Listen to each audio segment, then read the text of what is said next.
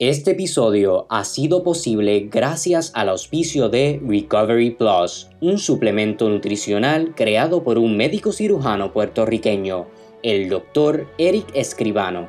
Cada sobrecito combina la ciencia y el arte de la buena nutrición para darte un sinnúmero de beneficios. Con su fórmula única de 39 vitaminas, minerales y aminoácidos, Recovery Plus te ayuda a sentirte energizado antes, durante y después de una recuperación de cualquier tipo de procedimiento, lograr una cicatrización de herida más rápida, formar huesos, músculos y tejidos más fuertes y saludables, subir tus niveles de hemoglobina y fortalecer tu sistema inmune.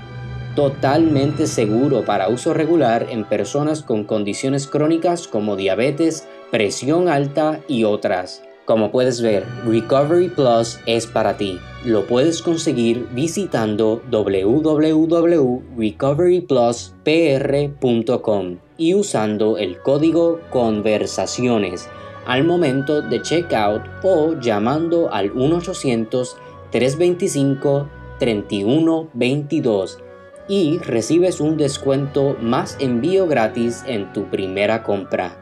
También pueden conseguir más información en Facebook e Instagram at Recovery Plus PR. Manténgase saludable y haciendo música.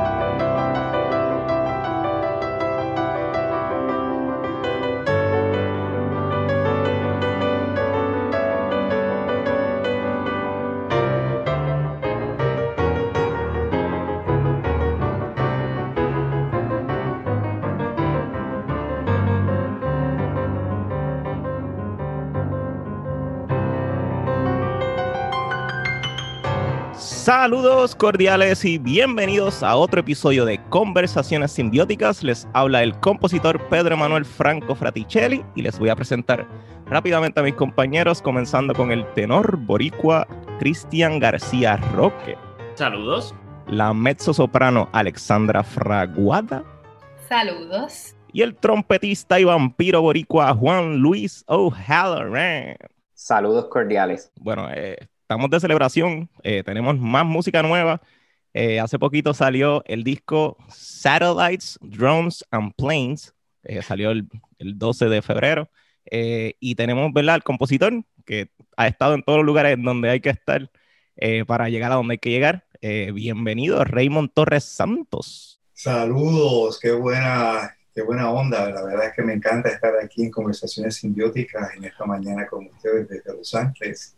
Vamos a comenzar. Eh, quisiéramos que, ¿verdad? Para que la gente te vaya conociendo, que nos hables un poquito de tu formación musical, eh, cómo comenzaste la música. Sé que tienes una trayectoria larguísima, has colaborado con mucha gente sumamente importante y sigue haciéndolo, así que eh, nada, háblanos un poquito de tus inicios y de, de dónde tú sales. Inicios comienza en la casa, exponiéndose en la música y grabaciones y y uno puede demostrando que tiene algún talento con algún instrumento y tiene que haber unos padres que, que vean ese talento y lo pongan a uno a estudiar eh, clases privadas, que fue lo, lo inicial, eh, estudiando órgano y teoría. Y de ahí pasé a, a, la libre de música, en donde pues tuve la gran oportunidad de, de estar con otros chicos que están igual que uno, pues sedientos de, avanzar en la música. Allí pues me expuse pues a grandes maestros en el piano, pero grandes maestros de, la armonía eh, otros que yo le preguntaba, como Guillermo Figueroa sobre orquestación, y que, me, y que me iluminaban con todas las preguntas que uno tenía. Eh, y de ahí, pues entonces paso al Conservatorio de Música, en donde me encuentro con mis héroes, que en ese entonces era Amaury Veray y Héctor Campos Parsi, como los grandes compositores de Puerto Rico de la época, en donde ellos demostraron, nuestra, nos iluminaron de que era posible ser compositor clásico en un mundo donde impera lo popular y imperaba el bugalú y la salsa y, y los tríos, ¿verdad? Así que eh, esa pues, fue pues, mi trayectoria. De ahí pues pasé a estudiar con otro de mis ídolos en, de mi juventud, David Raxin, que era uno de los compositores de cine más importantes de, de la era de oro de Hollywood. Y fui a UCLA y, hice la maestría, luego hice el doctorado. En, entre tanto, estuve en Stanford, en Europa, en Alemania, en Italia eh, y de ahí pues nace, ya estoy en California, en UCLA, de ahí pues me, pues me ofrecen un trabajo inmediatamente para ser profesor de la universidad y dirigir el programa de música electrónica y el programa de música comercial, porque en todo esto pues una de las de la vida simultánea con la académica siempre fue la popular desde los 15 años eh, yo era reglista de música popular, así que todo lo que aprendía lo vertía en lo popular y viceversa. Eh, todo lo que yo aprendía pues lo aplicaba en lo popular inmediatamente. Eran las épocas donde habían orquestas, donde habían big bands y así que inmediatamente pues podía hacer arreglos eh, sinfónicos y de big band y de grandes orquestas. aplicando de nuevo, aplicando pues lo que aprendía de la libre de música, y el conservatorio. Así que en, en, breve, esa pues sería pues una sinopsis bastante breve. O sea, maestro, o sea que desde los 15 años usted arregla música y compone. Sí, sí, porque de nuevo en todo esto el ser músico era importante, eh, era pianista y pues, pues empecé pues tocando eh, música de salsa con un grupo que se llama Exposé y con los hispanos que tenían en ese entonces a los, todos los hijos en el, en el grupo, y yo era el uno que me añadía, eh, otro Torres que me añadía a los Torres, eh, y, y, y, siempre estaba en ese mundo. Y a los 18 años había una orquesta en el Caribe Hilton. En todas las orquestas, en todos los hoteles había orquesta. La era dorada de, de la música en Puerto Rico. Saludos, Quique. Esa, esa era terminó en el 80, en verdad pero, pero yo tuve los últimos cuatro años de esa era, pues yo fui el pianista del Caribe Hilton. Entonces, pues de nuevo, ahí pues llegan artistas del local, internacionales, y uno tiene ese rapor, hace falta un arreglo, hace falta algo, y uno está allí. Así que era, era, importante uno ser músico y estar en el lugar, eh, en el momento, en el lugar adecuado para posicionarse, ¿verdad? También, también estuvo en la Yupi. ¿Qué época estuvo en la Yupi? ¿Con quiénes colaboró en la Yupi? En esa escena de la Yupi. Sí, bueno, lo que pasa es que después del conservatorio, yo siempre he sido muy académico y uno de, de, mis sueños también desde chico era ser arquitecto. Así que yo estudié en el conservatorio y, en, y en, la universidad estudié arquitectura. Entonces, pues mantenía por las dos cosas simultáneamente antes de ir a la maestría a, a, a UCLA. Eh, así que toda esa vertiente fue, fantástico porque en la, en la, universidad, había otro tipo de, de grupo, el grupo más experimental, ¿no? Ahí estaba Francis Schwartz, uh. ahí estaba este, Rafael Aponte de que también estaba en los, en los, dos sitios, el conservatorio en la UPI, eh, y habían otros jóvenes de una generación antes que la mía, como, como Carlos Vázquez, eh, Carlos Cabrer, así que fue una gran combinación el tener el conservatorio, pero recuerda que en esa época, aunque yo no estuviera en, la, en como arquitecto, todos los estudiantes del conservatorio, como no habían clases académicas en ese entonces, podían tomar clases académicas en la universidad. O sea que todo estudiante del conservatorio tenía el privilegio de tomar clases en la universidad. Así que tendría ese contacto de cualquier manera. Yo lo tuve porque estaba pues, en los dos aulas, ¿verdad? Pero de cualquier forma se podía dar. Algo que hoy en día no existe. lamentablemente ya no, ya no existe colaboración entre el conservatorio y la Universidad de Puerto Rico. Sí, sí, ya, ya, ya no existe, ya no existe y hay estas dos polarizaciones. Eh, pues mira, este, pues eso podría resolverse, yo pienso. la, la, la UPI siempre ha sido un lugar de experimentación. La UPI siempre ha sido una parte eh, donde tienen, eh, tenían, yo, yo dirigí en un tiempo, el estudio de música electrónica, ¿verdad? sí que podría ser como el centro experimental, etcétera, etcétera. También la Yupi ha sido una escuela de guitarristas. Ahí está Ernesto Cordero, estaba, estaba Luis Manuel Álvarez, eh, Sorroche, Juan Sorroche, una escuela de, de, de guitarristas. Sí, Alberto Rodríguez estuvo también ahí. Sí, claro. Podría ser un lugar de teoría, de solfeo, podría ser un lugar de musicología Ahí han estado musicólogos grandes como Donald Thompson, como Roger Martínez, eh, bueno, tantos. Así que podría ser un, emporio de todo lo que tenga que ver con musicología y música, y música, e, educación musical por pedagogía. El conservatorio podría ser simplemente el lugar para instrumentos y tal vez con composición también, ¿verdad? Pero todo lo que tenga que ver con, con educación, con musicología, podría estar en la, en la universidad. Y así yo pienso que podrían pues, eh, pues dividirse pues, las cargas, porque no todas las instituciones tienen que tenerlo todo. Sí, y por, por, eso siempre lo menciono, porque el conservatorio pues fungió como, como el lugar estable en, en Alemania, eh, que era donde se reunían todos los, todos los experimentales o toda la gente ¿verdad? contemporánea. Darmstadt. Sí, no, no, lo quería decir para no equivocarme. y, ¿verdad? Ahora que hablamos de, de ambas instituciones, eh, usted fue rector en algún momento también. ¿Cómo llega a ser rector? Eh, en el libro de, de Rafael Aponte Las Miles del Alba, lo mencionan y mencionan eh, su gestión mientras estuvo ahí, de que hubo festivales de música puertorriqueña y música contemporánea. Así que eh, que Apontele hable, hable, bien de alguien en, un libro como ese eh, es, algo, es algo bueno. eh, ¿Cómo llega a ser rector y, y ¿verdad? cómo fue esa experiencia? Pues, mi trayectoria comenzó eh, en los estudios graduados ya en la Universidad de UCLA en California, donde pues continué con música de cine y todo eso, así que estuve pues mi primer eh, eh, trabajo como profesor fue en la Universidad de California. Así que yo estaba ya como profesor acá, dirigía el programa de, de, comercial y también pues dirigía toda la parte experimental de música electrónica en la Universidad de California. Luego ahí em, tuve la, la, gran fortuna que, que, la, que una profesora de la universidad me invitó a que fuera a la UPI a enseñar y entonces fui a la UPI y estuve, creo que un año, y ahí se dio la coyuntiva de que hacía falta un rector en el conservatorio. Entonces, pues me invitaron a que solicitara, ya yo tenía trabajo administrativo, como te dije, en la Universidad de, California, Así que era mi, mi, trabajo en realidad, era como director de un área, ¿verdad? De dos áreas en este sentido, de música comercial y música electrónica. Esa era mi experiencia, en verdad. Pero lo bueno fue que en ese, en ese año que estuve en la, en la UPI, me pidieron que fuese el director del, del departamento.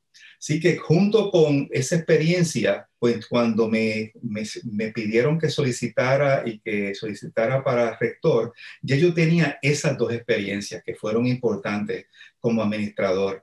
Porque, porque es, esencial, ¿verdad? Porque uno es músico y uno tiene buenos deseos, pero hay unos procesos administrativos que uno debe conocer. Así que en ese entonces en Puerto Rico voy y tomo una licencia de la universidad y voy al conservatorio y entiendo que estoy desde el 94 hasta el 97, eh, cuatro, tres o cuatro años en el conservatorio. Eh, allí a Ponte, pues de nuevo, me encuentro con mis grandes maestros, de nuevo, eh, Campos Parsi, Amaury Veray y, y Aponte Ledé. Aponte Ledé es un individuo muy interesante porque, de hecho, acabo de hacer un artículo sobre Aponte Ledé y Francis Schwartz y, el, movimiento experimental en Puerto Rico.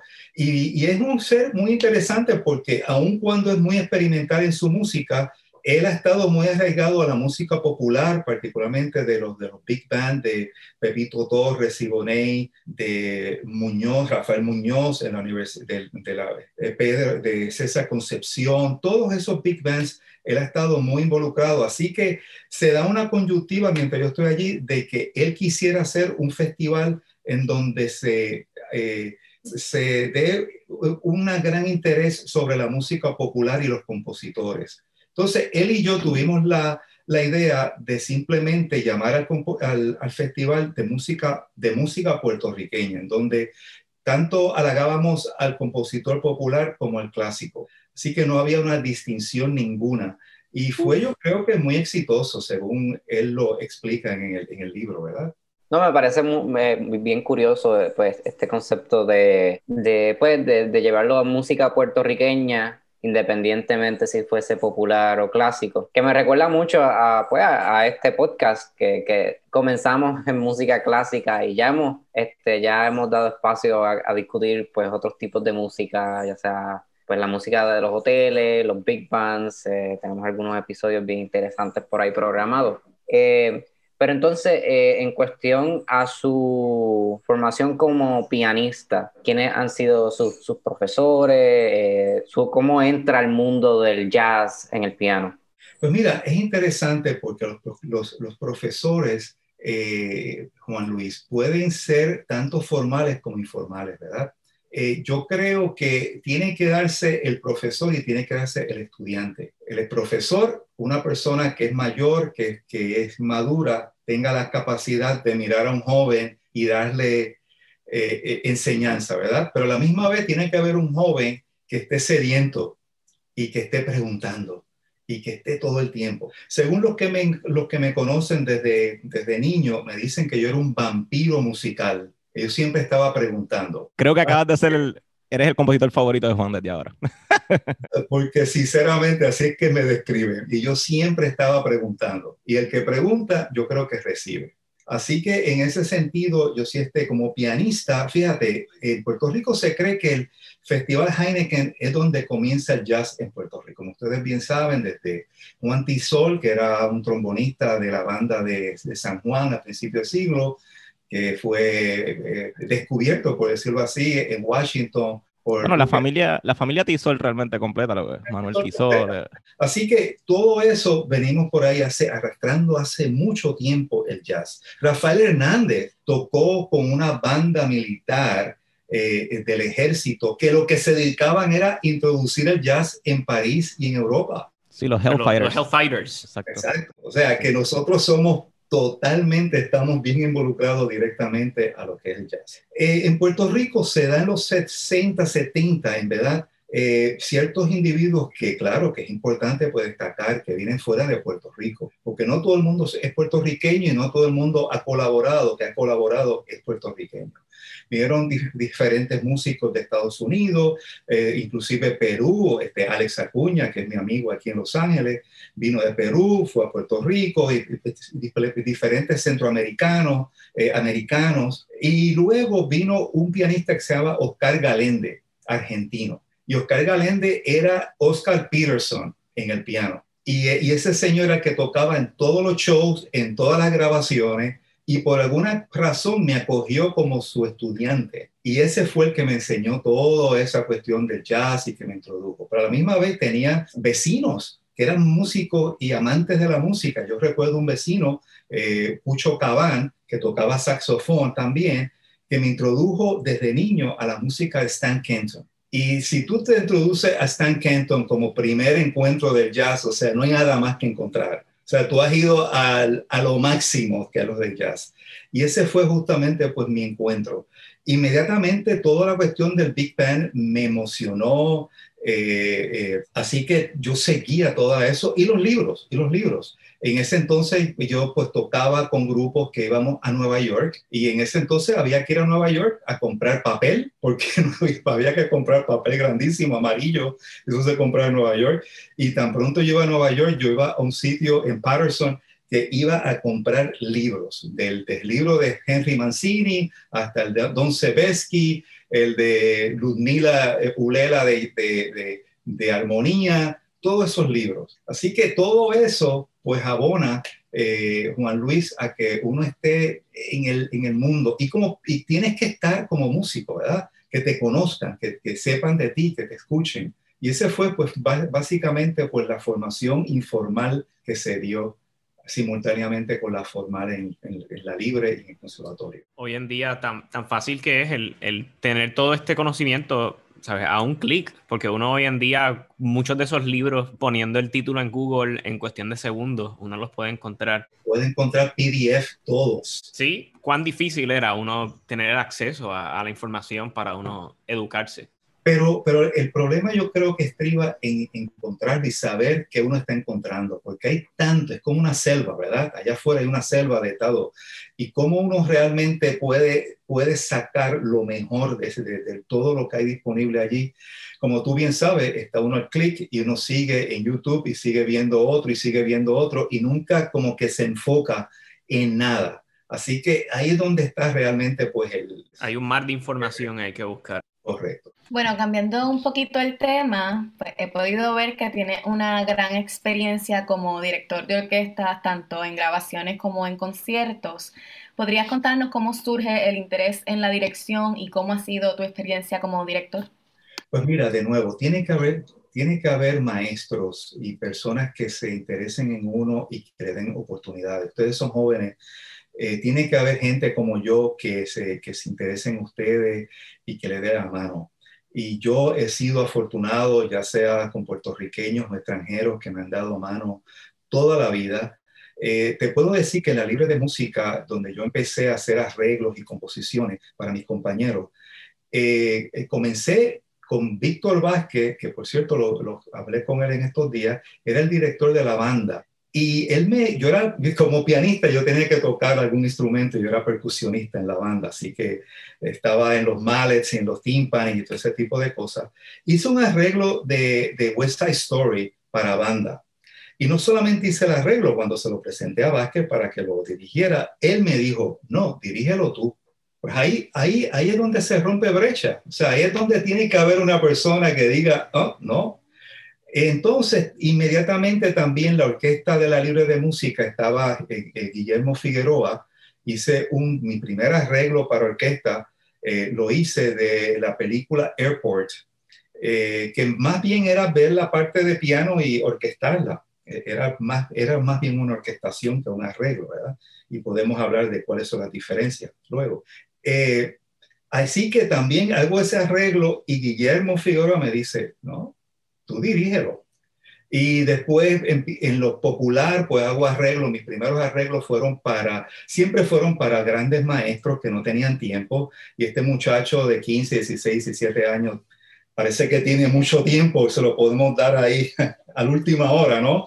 Y lo que era Mandy Visoso, lo que era Pedro Rivera Toledo, Elito Peña, toda esa gente a última hora, Raymond Torres, pap, y se lo daba. Entonces, yo me amanecía esa noche y al otro día tenía el arreglo. Y de igual forma, aquí tiene el arreglo. No, pues dirígelo tú.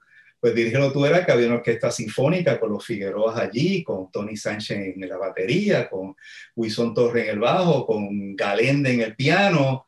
O sea, y de así es que realmente se forma. Claro, es importante no quedarse solamente en la experiencia eh, ya de inmediato yo creo que es importante estudiar. Yo he ido a todos los campamentos que existan de dirección, tanto en Estados Unidos como en Europa, y todas las lecciones que haya que hacer, yo las he hecho. Así que esa asignación hay, hay que hacerla, porque no es solamente pues dirigir, ¿verdad? Uno dirige, todo el mundo estudia qué son los patrones, ¿verdad? Pero hay todo un sinnúmero de, de gestos que pueden ayudar Así como hay gestos que pueden desayudar, a los músicos, este, y, de eso podemos hablar muchísimo más. Pero eso básicamente, Alexandra, es, yo creo que lo básico, es que haya un maestro que te empuje, que te impulse, tú estés dispuesto y que luego tú hagas la asignación y hagas pues lo que tienes que hacer, no quedarte en lo superficial. Sí, eso de que ahora ponte a dirigirme, me recuerda siempre a mi clase de, orquestación, que traje una orquestación con Alfonso Fuentes y él me, dice lo mismo. Ahora dirígelo. ¡Wow! Y, es la mejor forma. Y ya lo he dicho antes, dirigir es bien difícil. tú, tú, los ves ahí, ¿verdad? Con los patrones, pero dirigir es bien difícil. Bueno, ya brincando, ¿verdad? Al disco como tal, sé que eh, han, han, habido muchos periodos en tu vida, eh, pero para, por aquello de, ¿verdad? Centrarnos en la nueva producción, eh, háblanos un poquito de Satellites, Drones and Planes. Entiendo que es como una colección de tus piezas más importantes o, algo así. Sí, mira, desde muchos años yo quería, yo he sido productor de discos de, de Nita, de, de, de Dani Rivera, de, en Estados Unidos, de gente en Europa, pero, pero mucho tiempo quería hacer música mía que fuese más bien una colección de todo lo que yo entiendo que es, que es Raymond ¿verdad? Que es música popular, que es música eh, clásica, que es música experimental, que es música de cine. Así que yo he querido toda la vida querer hacer ese tipo de grabación. Ahora será más fácil, como tú bien sabes, eh, que antes. Eh, así que he, tratado de en todas las grabaciones que he hecho tener una, un, un ámbito bastante amplio. Y este es un ejemplo. Eh, es, es, un ejemplo y es interesante, Pedro, que estemos hablando del conservatorio y todo, porque una de las composiciones se llama tocatina.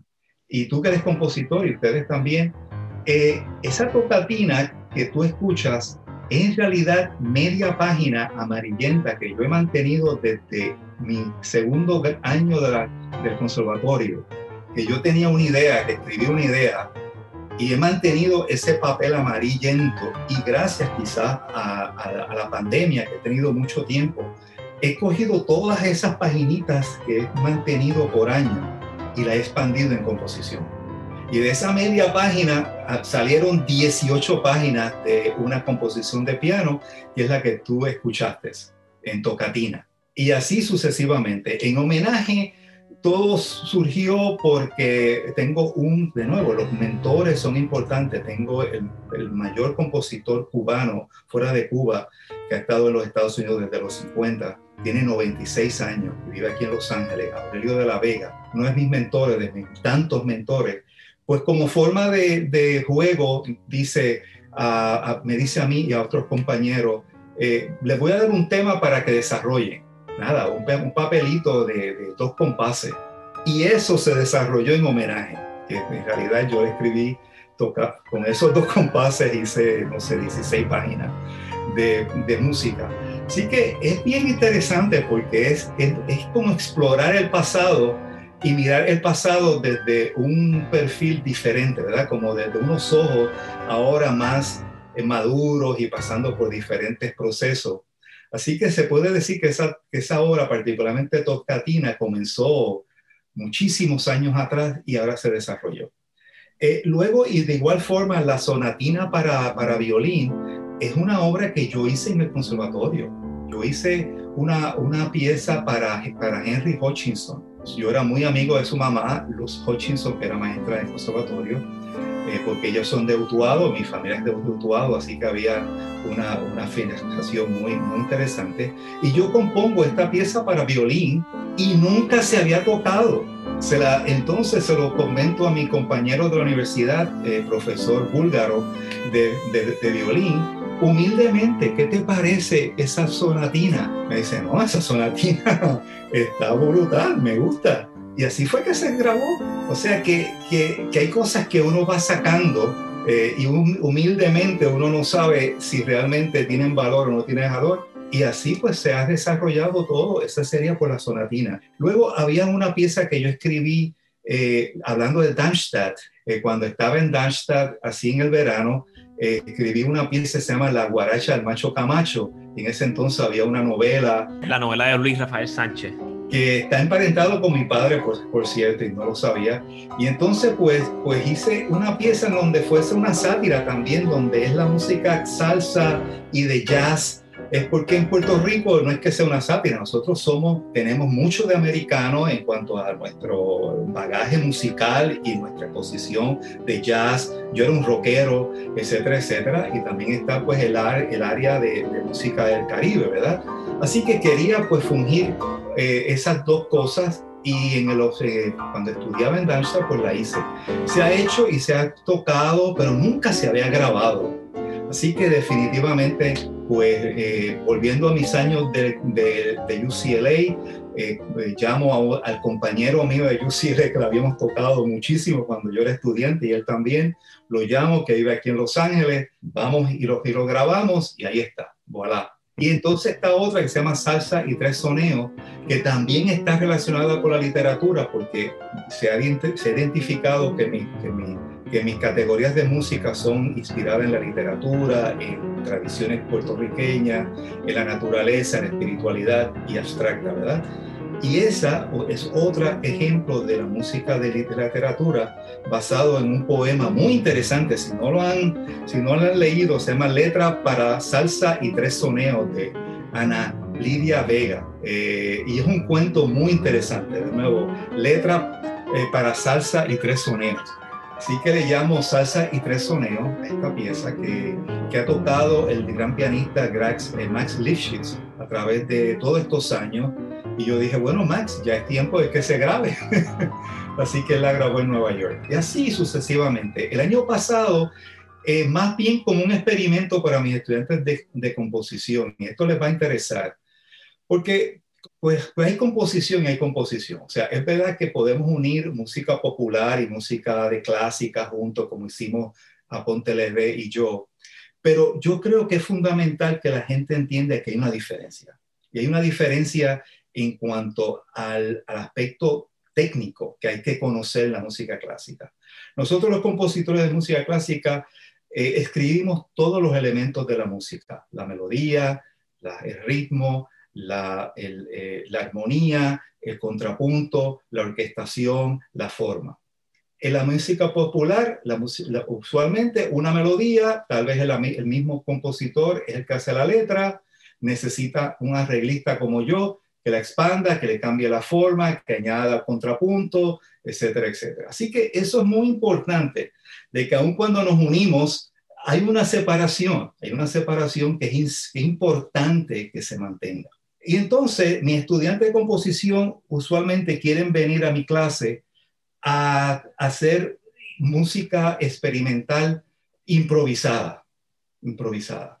Y eso está bien, y ahora con los software tú puedes improvisar y, y luego no, pues y nada, y quizás pues un, pues un score, pues una, pues simplemente una descripción de, de, lo que ellos quieren, pero nada profundo de, de, realmente uno sentarse, escribir pentagramas y notas, todo ese tipo de cosas. Y yo digo, bueno, mira, con otro profesor tú puedes hacer eso, pero conmigo yo, tú necesitas saber armonía, necesitamos entrar en forma, tenemos que entrar en orquestación, tenemos que estar, o sea, a ver, eso está chévere que lo hagas para ti, pero conmigo no. Entonces yo como un experimento en, un concierto de música de, profesores de composición, que yo dirijo esa parte de composición, yo hago un experimento y digo, mira, voy a hacer un texto, una descripción experimental. Voy a, yo soy el pianista, se lo voy a dar al, percusionista, a, un ingeniero, y vamos a, a realizar esta composición casi de la nada, casi diciéndole al estudiante y cuando se terminó la, pieza, todo el mundo hubo standing ovation, wow, qué, qué gran composición. Y yo digo, no, no es tanto una composición, es que yo soy un buen pianista y hay un buen percusionista y hay un buen ingeniero, pero composición, composición no hay. Composición, eso fue casi todo improvisado. Así que, o sea, tienes que entender que que cuando tú haces eso, le estás dando el poder al músico, al intérprete. Tú no estás teniendo ningún poder como compositor al hacer simplemente música abstracta y música que no está notada. Recuerdo, por ejemplo, hablar con Penderecki, que fue director de, Casals, y yo era, yo era el director del conservatorio, que coincidimos. Hablando con él, él todo el tiempo estaba escribiendo música entonces yo le decía, pero está escribiendo cosas nuevas, sí estoy escribiendo cosas nuevas, pero estoy también revisando lo viejo. Yo digo, pero ¿por qué? Y él me dice, ¿y qué pasa cuando yo me muera? ¿Quién va a saber cómo es que se toca mi música? Y ahí te dejas ver que la notación, que la notación bien precisa es sumamente importante para que prevalezca la música tuya. Porque si no, es música del intérprete. ¿Eh? Y así fue que salió Satellite Drones and Planes. Esa cuestión de, de, de, especificar el más mínimo detalle para que se pueda ejecutar con precisión lo que tiene uno en la mente, me recuerda un poquito a Pedro. Si, si Pedro pudiese insertar una imagen de cómo quiere que los músicos se sienten, lo haría. Ok, ok, ok, ok. Así que está hecho un funny now. Brian que lo escribe todo. Y la verdad es que siempre, pues, ¿verdad? Uno compone una pieza, pero luego en el ensayo cambia. Y luego en vivo pasan cosas que cambian. O sea, que la pieza... eso siempre fue así, pero eso siempre fue así. O sea, es que hay que entender que aun cuando uno escriba todo, todo, todo, tiene que haber una interpretación del, del músico, ¿verdad? Pero, pero eso no significa que tú lo, que no lo vas a hacer porque, porque el músico lo, lo, va a cambiar, ¿no? Tú tienes que ser lo más preciso, preciso y luego, claro, y, y, estar pues abierto de que el músico va a hacer unas libertades, ¿verdad? Así fue con la música de Chopin, así fue, pero si Chopin no escribe lo que escribió, porque todo el mundo va a ser rubato, pues no lo hubiera escrito, hubiera escrito todo amétrico, simétrica, ¿no? Pero el tipo lo escribió con métrica. ¿Entiendes? ¿Verdad? Me gustaría hablar un poquito del lenguaje armónico. Eh, me pareció sumamente interesante. Creo que, ¿verdad? No quiero decir ninguno, porque obviamente pues está Manuel Seide y hay varios, pero eh, me pareció bien, interesante. Tiene hasta una melodía con 12 tonos. Eh, habla un poquito del lenguaje armónico, este, con, con, qué elementos tú trabajas, cómo es tu, bueno, tu, tu, manera de componer, ¿verdad? Por así decirlo. pues mira, yo creo que todo lo que uno estudia y a, lo que se expone está disponible, ¿verdad? O sea, eso de ser un compositor atonal o ser un compositor dodecafónico, ser un compositor, eso ya no... Cuando uno está en cine es donde uno se da cuenta, o sea, John, John Williams es conocido por todas esas melodías increíbles, pero cuando tú analizas, por ejemplo, el score de Jaws, Ahí tú te puedes ver que tiene Debussy, que tiene Ravel, que tiene, que tiene Stravinsky. Y cuando tú te das cuenta de que, que las melodías, que las escalas están ahí para usarse, ¿verdad? Que las, las probabilidades están para usarse, uno simplemente pues las usa. Sí que sí, yo utilizo todo lo posible. Ahora, si tú me preguntas qué es lo más que a mí me, me fascina, a mí más me fascina el mundo de, de, de, la, de, la, de los acordes en quinta. Yo también, qué cool. Yo, digo que las quintas paralelas y las segundas menores son como que mi, mi lo, mío favorito. Sí, sí. Y, ese mundo de las quintas, yo he estado analizando, lo he estado ah, utilizando muchísimo. Y, y otro método que, que, yo he estado desarrollando hace unos años, que es de los que llaman eh, acordes de, de, de, tercer, de, de treceava de oncena y de novena. Pero como tú sabes, en la música de Debussy y todo, y todo el mundo que utiliza eso, lo utiliza siempre en root position, en, en posición de, Sí, fundamental. Fundamental. Y yo he desarrollado un vocabulario en donde lo utilizo todo, pero con inversiones. Y ese es el mundo que yo estoy desarrollando. En el proceso de crear una pieza nueva, por ejemplo, eh, eh, ahí usted mencionó que tiene diferentes influencias, diferentes maneras de, acercarse a, la composición. Al momento de componer, por ejemplo, para la voz, eh, para la voz humana, cuando hay, y, pregunto, ¿verdad? Porque yo soy, yo soy cantante, que cuando trabaja con un texto literario, ¿cómo, ¿cómo usualmente es el proceso composicional? Interesante. Eh, ahora mismo tengo varios textos por ahí y yo comienzo como le digo a mis estudiantes, yo empiezo pues dividiendo por las palabras. Yo empiezo pues todo, el, poema y, divido, divido, voy dividiendo todo, todo, todo, todo. Luego voy diciéndolo y narrando el poema o el escrito y me grabo. Así que todas las inflexiones, como si yo fuese este, un narrador, este tipo, hay mucho, muchísimo en Puerto Rico, que, que un declamador como si fuese un declamador, ¿verdad? Y me grabo y todas esas inflexiones pues las voy poniendo luego en notas. Y también voy viendo cuál es el espacio, ¿verdad? Cuáles son los espacios que yo dejo. Esa básicamente es el proceso, el proceso cuando yo escribo música, vamos a decir, de arte. Ese es mi, ese es mi proceso. Y luego, pues claro, uno va añadiendo acompañamiento y va quizás quitando, poniendo más corto, tomando pues más tiempo, dejando más tiempo entre una frase y otra. Pero básicamente de esa manera es que lo hago. En música popular yo empiezo realmente, básicamente, hay dos formas de hacer, hacer canciones. O tú te levantas con una melodía que, que es la melodía y luego tú armonizas, o empiezas con una progresión que luego tú pones la, la melodía encima. Yo tiendo a hacer más de, más de progresión. Eso es de la forma que yo, la música popular, yo lo hago. Yo lo hago en la, en la popular más así y en la, en la clásica lo hago de la otra forma, creando ya la melodía y luego pues armonizando y poniendo pues, contrapunto. Pues esas son las dos maneras que existen, no hay otra más. Ese fue cuando compuso su Requiem. Eh, ese que, es un texto en latín, que incluye, ¿verdad? Eh, entre otras cosas, algo que es litúrgico, usó el mismo proceso cuando lo compuso. Sí, sí, lo que pasa es que hay, un, hay una parte que los músicos nunca hablamos, y pues porque estamos influenciados a lo que escribió Stravinsky en su libro de poéticas de la música y, y gente como Stravinsky que, que fue muy emocional, pero siempre dijo que la emoción no era parte de la música. Y nosotros no hemos creído eso, ¿verdad? Ese, ese cuento. Eh, cuando llega el momento de... Hay, hay, hay obras como esa y la canción de las Antillas y otras obras donde yo tengo que cerrar mi, mi casa, mi cuarto, mi iluminación y meterme en un mundo sentimental casi, ¿verdad? Para crear ciertas cosas. Eh, también yo imagino que cuando uno hace música de cine, tiene que hacerlo también, ¿sabe? El compositor tiene que sentir esa escena. Y eso no significa que te vas a poner a llorar, ¿verdad? Porque también en, en con dirección, uno de los, de los, maestros dice, ¿sabes? Tú no vas a dirigir el adagio de Barber y te vas a poner a llorar, porque los músicos te necesitan. Que no hay nada malo en llorar, ¿verdad? Pero... Tienes que ser práctico, pero tienes que también ese maestro tiene que decir, tienes que ponerte en un mundo también centrado en que esté, que esté ese mundo tan maravilloso y tan bello del adagio, ¿verdad?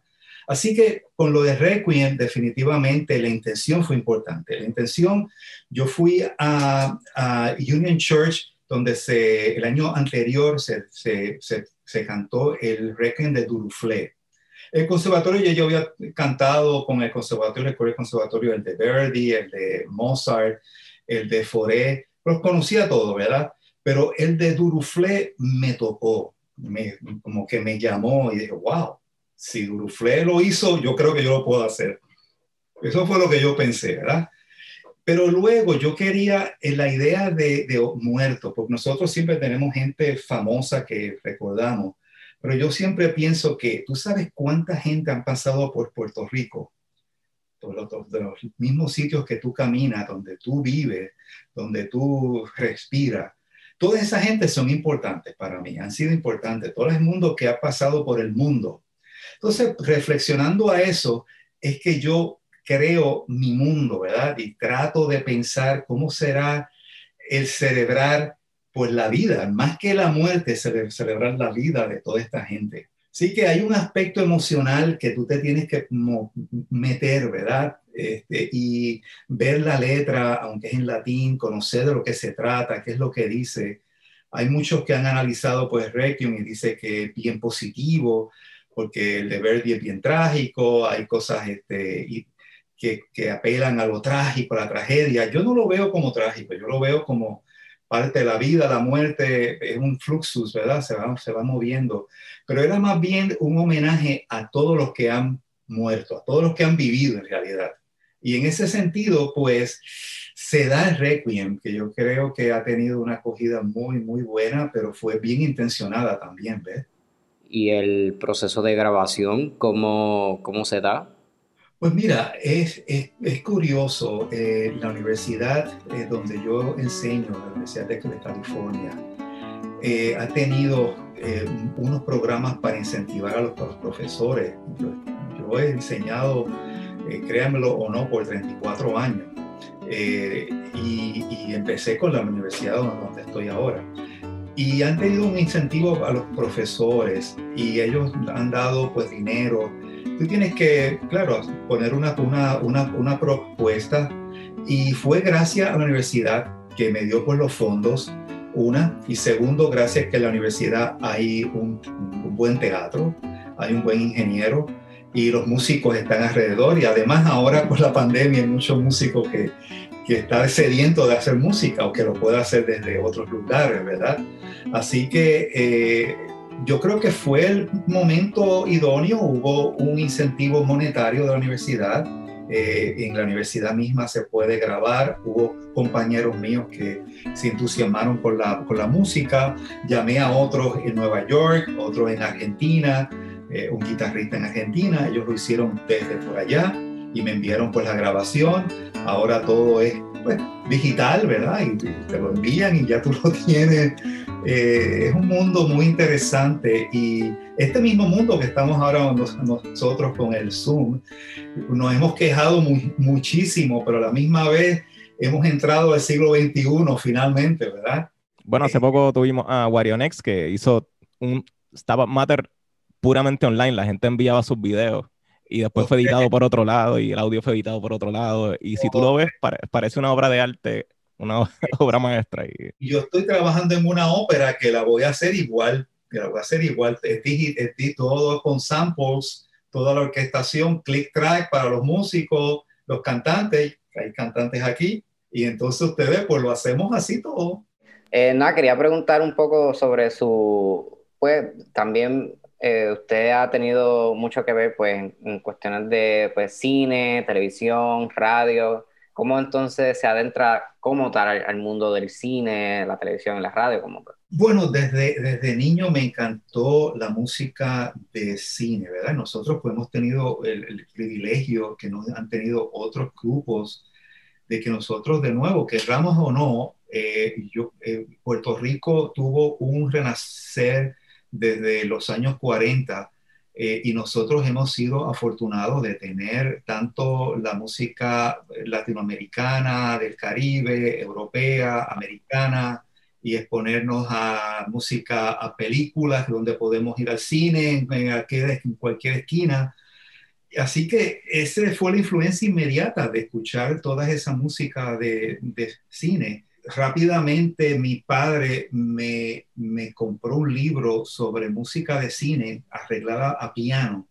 Y así que tenía toda la música de, Alfred Newman, eh, de Frank Waxman, todos esos grandes músicos. Y di con la música de David Raxin para la película Laura. Yo toqué eso cuando era niño y la verdad es que me fascinó la melodía.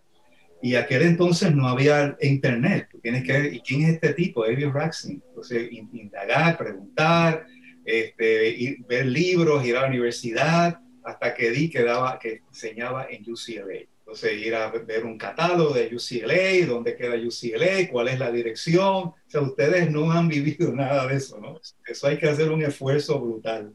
Y solamente el que hace esfuerzo en esa época navega y nada y va al otro lado. El que se quedó en la orilla no lo, no lo podía hacer. Y, y ese fue pues básicamente por la influencia. También en esa época estaba, eh, ya era la música más, más, más de ahora.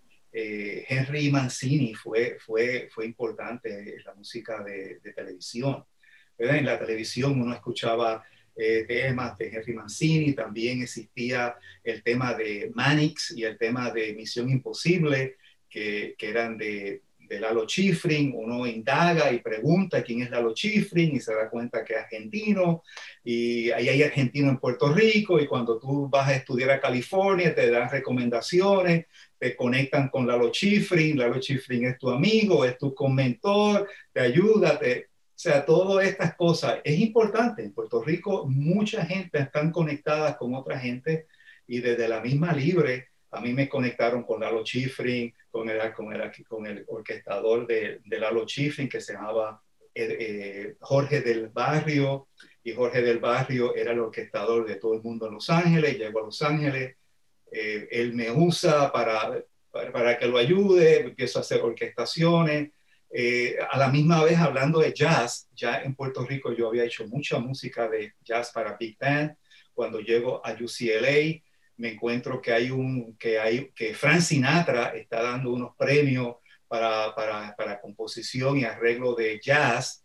Inmediatamente que yo llego con mis arreglos de Puerto Rico, someto para, para ser considerado, gano el premio de Frank Sinatra, para papá, me convierto en asistente de las arreglista, los arreglistas de él, ya estoy en el mundo de Frank Sinatra, eh, ya yo había leído el libro de Henry Mancini, ya lo había aplicado. El próximo año me entero que Henry Mancini está dando un premio para música de cine. Yo había hecho una música para un estudiante en UCLA, someto esa música de cine, gano el primer premio.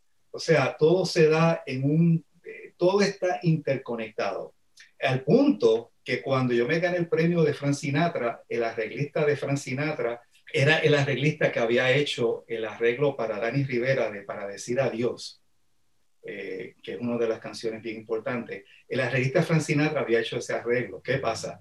Roberto Figueroa, que es el compositor de Para decir adiós en Puerto Rico, no sabe música. Pues yo fui el que, yo fui el que, el que transcribí la música de Roberto Figueroa de Para decir adiós para Dani Rivera cuando tenía 15, 16 años. Se lo enviaron a Don Costa a Los Ángeles Don Costa ya sabía mi nombre porque había visto años anteriores de que yo era el que había hecho la transcripción para él hacer el, arreglo. Eso todo lo que te estoy diciendo es que el mundo está todo interconectado. El que piensa que esto no va a, fungir y que va a, aplicar a otra cosa está perdido. Todo está interconectado y tú no sabes de qué manera está interconectado. Yo voy a UCLA, me encuentro que el profesor del Big, del Big Bang había estado casado con una puertorriqueña, con la, con la hija de, de, una maestra de la universidad, que había estado, su hijo es puertorriqueño, pues me acoge como su TA, como su teaching assistant, me da una de las, de las, se da cuenta que yo sé jazz de Puerto Rico y me da uno de los ensambles de, de, jazz directo para que yo sea el director completo del Big Band, de uno de los Big Band de, de UCLA. De nuevo, mi vida está interconectada, toda, sí, toda, toda, toda, toda, toda, toda. Sí, y eso es algo que nos damos cuenta incluso aquí en el programa cuando hacemos las entrevistas, que hacemos una entrevista y luego hacemos otra que parece totalmente dispar y nos damos cuenta que está conectada y así todos los temas que hacemos de alguna manera u otra están conectados, ¿verdad? Y eso es algo... La persona que entrevistamos este, hace unos días es exalumno de UCLA también está conectado con Nelson Rivera, que también le hicimos un episodio. Que hablamos de John Cage, que también le hicimos un episodio a eso. Estuvo en UCLA. hicimos un episodio, hicimos un episodio de la diáspora que estamos investigando de los Hellfighters, que hablaste de los Hellfighters ahorita. Eh. Como dice en inglés, it's a small world. El mundo es más pequeño y con, y con el internet más pequeño cada día más. Así mismo es, así mismo es. Sí, así mismo. Bueno, es claro que tienes una gran trayectoria con experiencia en diversos campos, pero ¿crees que le falta algo por hacer a tu carrera? Mi carrera, eh, bueno, yo estoy ahora trabajando en una ópera, ustedes que son cantantes. Uh. Eh, eso es lo único que, no he hecho. Eh, una ópera, ya terminé un concierto para trompeta y orquesta, que no había hecho un concierto tampoco. Así que básicamente eso es lo que me faltaba por hacer. Eh, la carrera, la carrera, uno tiene que trabajar, uno tiene que trabajar y no hay duda, y yo trabajo todos los días y trabajo, o sea, pues mis mentores han sido gente que yo he emulado como, como Frank, como William, como John Williams, que trabaja todos los días, menos los domingos, en donde tú le preguntas a sus hermanos, y sus hermanos saben exactamente lo que John Williams está haciendo a esta hora. Son las 8 de la mañana, quizás no todavía, pero ellos saben exactamente lo que John Williams hace a las 10 de la mañana todos los días desde que ellos lo conocen. Y cuando tú ves gente así, que son la gente que yo emulo, eh, eh, como él, como Lalo Schifrin, gente que están dentro de la música popular y clásica. Henry Mancini, eh, John Williams, Lalo Schifrin, el mismo, el mismo Quincy Jones, eh, que, que, fue entrenado en el Conservatorio de París, eh, Michel Legrand, que se acaba de morir, gente que son jazzistas clásico, popular, directores, arreglistas, todo ese tipo de cosas.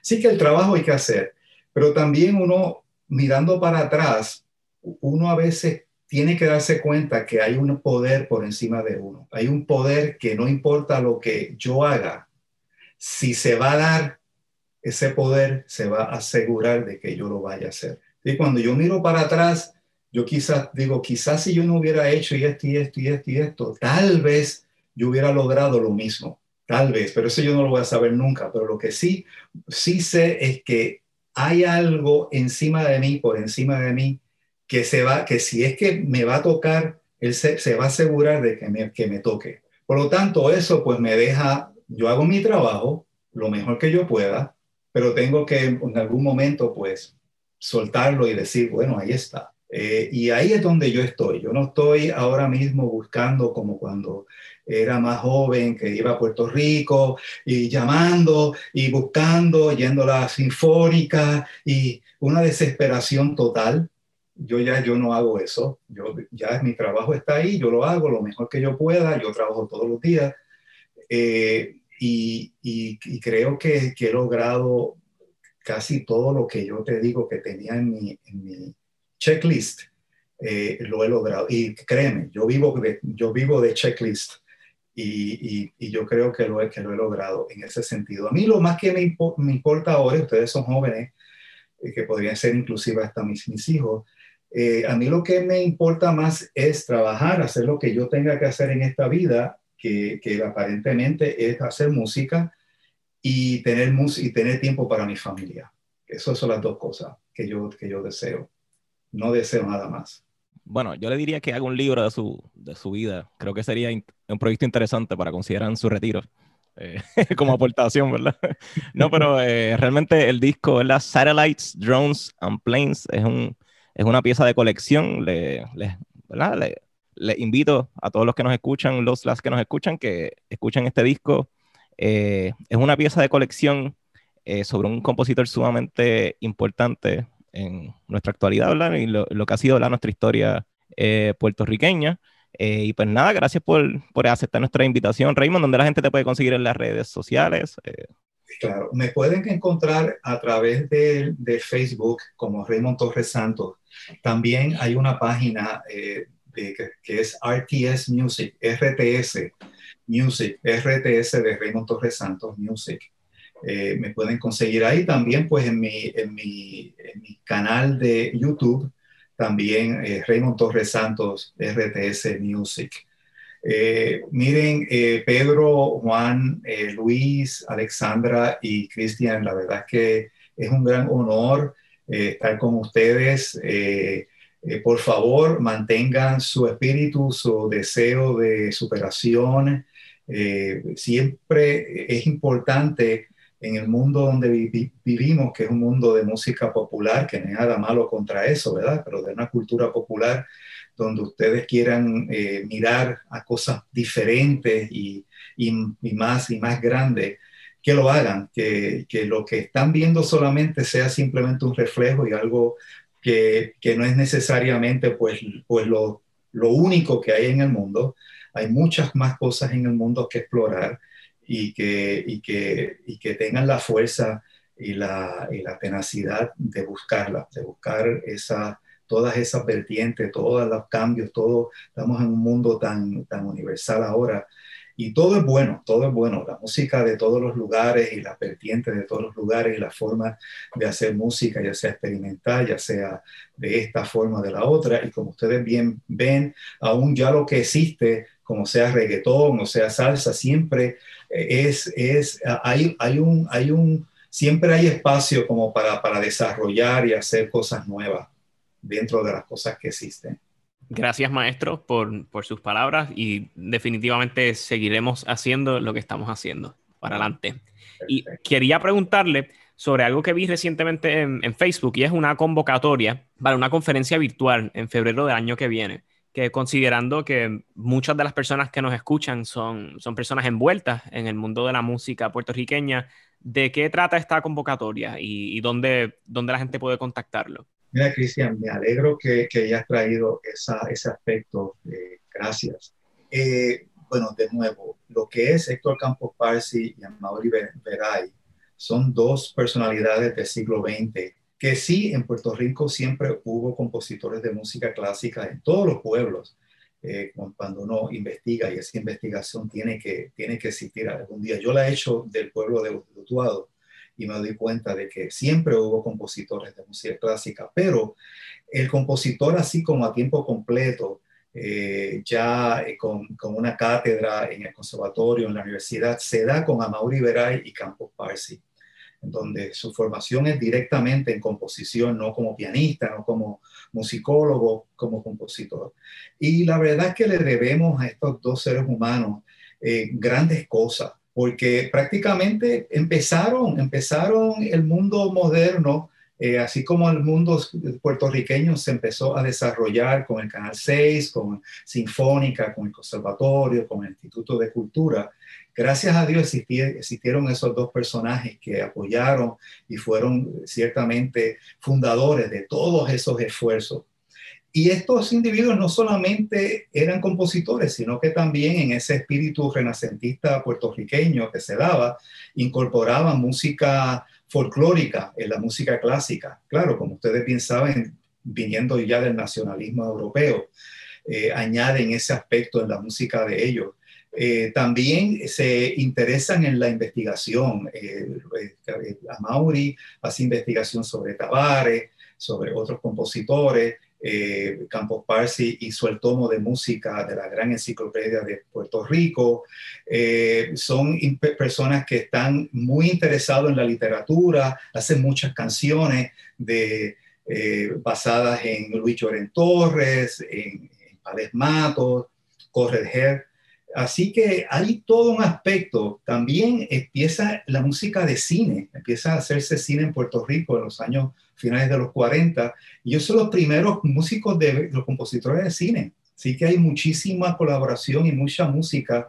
Yo hice un concierto eh, hace cuatro años donde hice 50 años de música de cine, donde no sé si ustedes se acordaron con la sinfónica, con la filarmónica, eh, en, hice, eh, orquesté para orquesta sinfónica toda la música desde inicios de, de la música de cinematográfica en Puerto Rico hasta llegar a Broche de Oro de, mercado. Así que todo eso te deja ver de que estas personas hicieron una, una, contribución tan grande. Y nos toca a nosotros ahora en el centenario, en el 22, pues dejarles saber al público lo grande que estos señores fueron. Porque entre más sabemos de lo que otros hicieron en Puerto Rico, más grande nosotros nos, más inflados nos debemos poner. Nosotros sí nos, reconocemos todo lo que han hecho otros y nos sentimos muy orgullosos, pero yo digo que el día que nosotros realmente sepamos lo que puertorriqueños han hecho, nos vamos a inflar más todavía. hace falta más conocimiento de lo que mucha gente hicieron en el siglo XIX, a principios del siglo XX, para inflarnos más. Y la verdad es que hay muchísima gente que han contribuido y definitivamente le vamos a dedicar eh, con, un, con, una convocatoria de justamente a febrero del 22 tenemos esta convocatoria que lo vamos a hacer así en Zoom eh, para, para, discutir los diferentes eh, renglones de la música de estos dos fantásticos músicos, cómo ellos utilizaron, y eso es importante para que lo vayan ya investigando, cómo es que ellos utilizaron el folclore en la música clásica. Por ejemplo, ahora mismo yo estoy estudiando la, la, sonata de, Campos Parsi para, para piano, eh, porque quiero, quiero grabarla, quiero grabarla. No he visto grabación y, y, hay, y, hay, y hay todo, hay un sinnúmero de, de cosas de Mapellé y de Seis que se pueden encontrar ahí. Eh, hay otra obra que se llama Preludios para piano de Campos Parsi, que a mí me gustaría orquestar. Y más que orquestar, me gustaría como que amplificarla, ¿no? Eso sería así un arreglo, añadir más cosas. Eh, eh, y así sucesivamente. Eh, queremos investigar la aportación, cómo ellos utilizan la música folclórica, cómo utilizan la poesía en las canciones de Correger, de Llorén Torre, de Palés, ¿Cómo? Porque da la casualidad, Cristian, que muchos de ellos usaron el mismo poema, inclusive Aponte LD y, y Ernesto Cordero, utilizaron el mismo poema. Sería interesante ver cómo el mismo poema genera diferentes melodías y música. Eso es lo que a mí me gustaría ver, ¿ves? Eh, luego analizar pues la, pues la música de teatro de Campos y de, y de, a Mauri. Eh, hay, es un aspecto, tiene un aspecto bien nacionalista, hay un aspecto espiritual. La, música de Amaury, que no se conoce mucho, eh, hay una oda a San Francisco de Asís, una cuestión espiritual, este, hay también de, de profundis, eh, pensando en los muertos que se murieron en pro de la independencia de Puerto Rico, una gran, una gran obra. Este, o sea, que hay un aspecto, algo tan, tan lindo que ya se va fuera de lo político, ¿eh? unos, unos sentimientos tan bonitos que esa gente tuvieron hacia Puerto Rico y que lo plasmaron en música y todo eso a mí me gustaría que la gente lo analizara y pudiéramos tener un diálogo como hemos tenido en esta mañana nosotros. ¿Verdad? A veces reducimos toda la carrera de Amaury Veray en el villancico yaucano.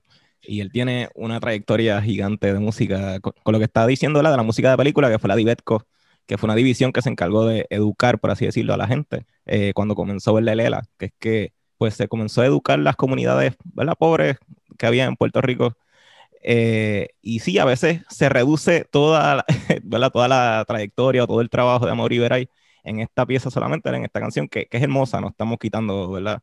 Y ha llegado hasta Viena porque Guarionex le hizo un, él hizo un arreglo los otros días.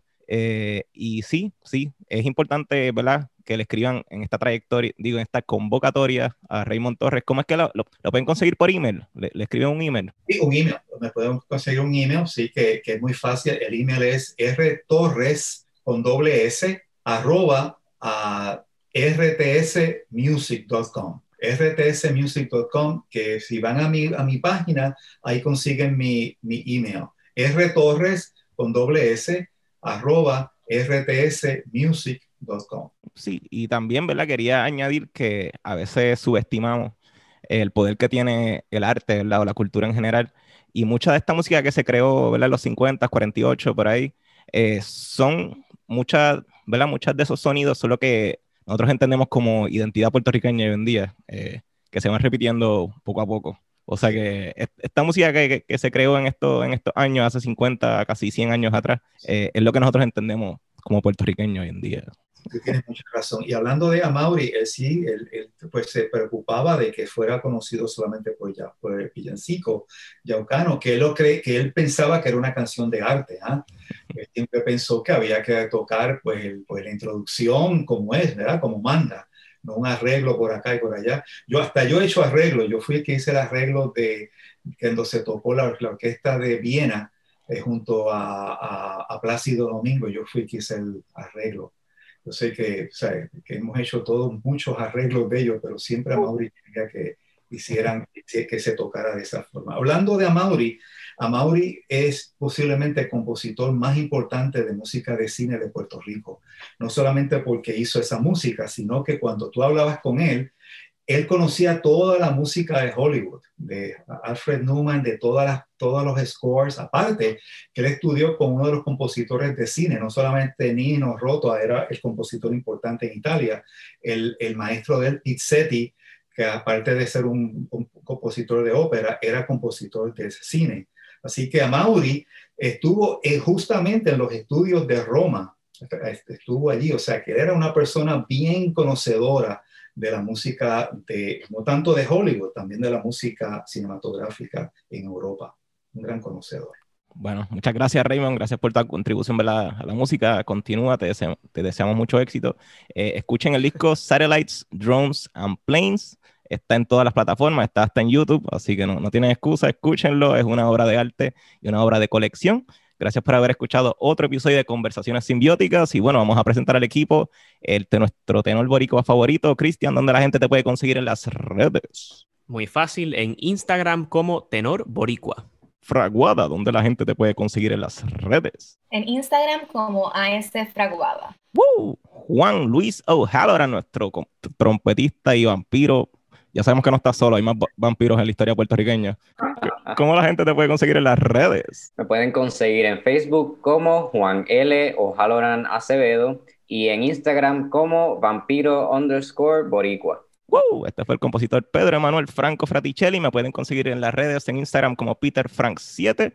También pueden buscar al podcast Conversaciones Simbióticas en Facebook e Instagram. Y estamos como Simbiótica Pod, Simbiótica Pod en Twitter. Eh, gracias por haber escuchado otro episodio de Conversaciones Simbióticas y será hasta la próxima.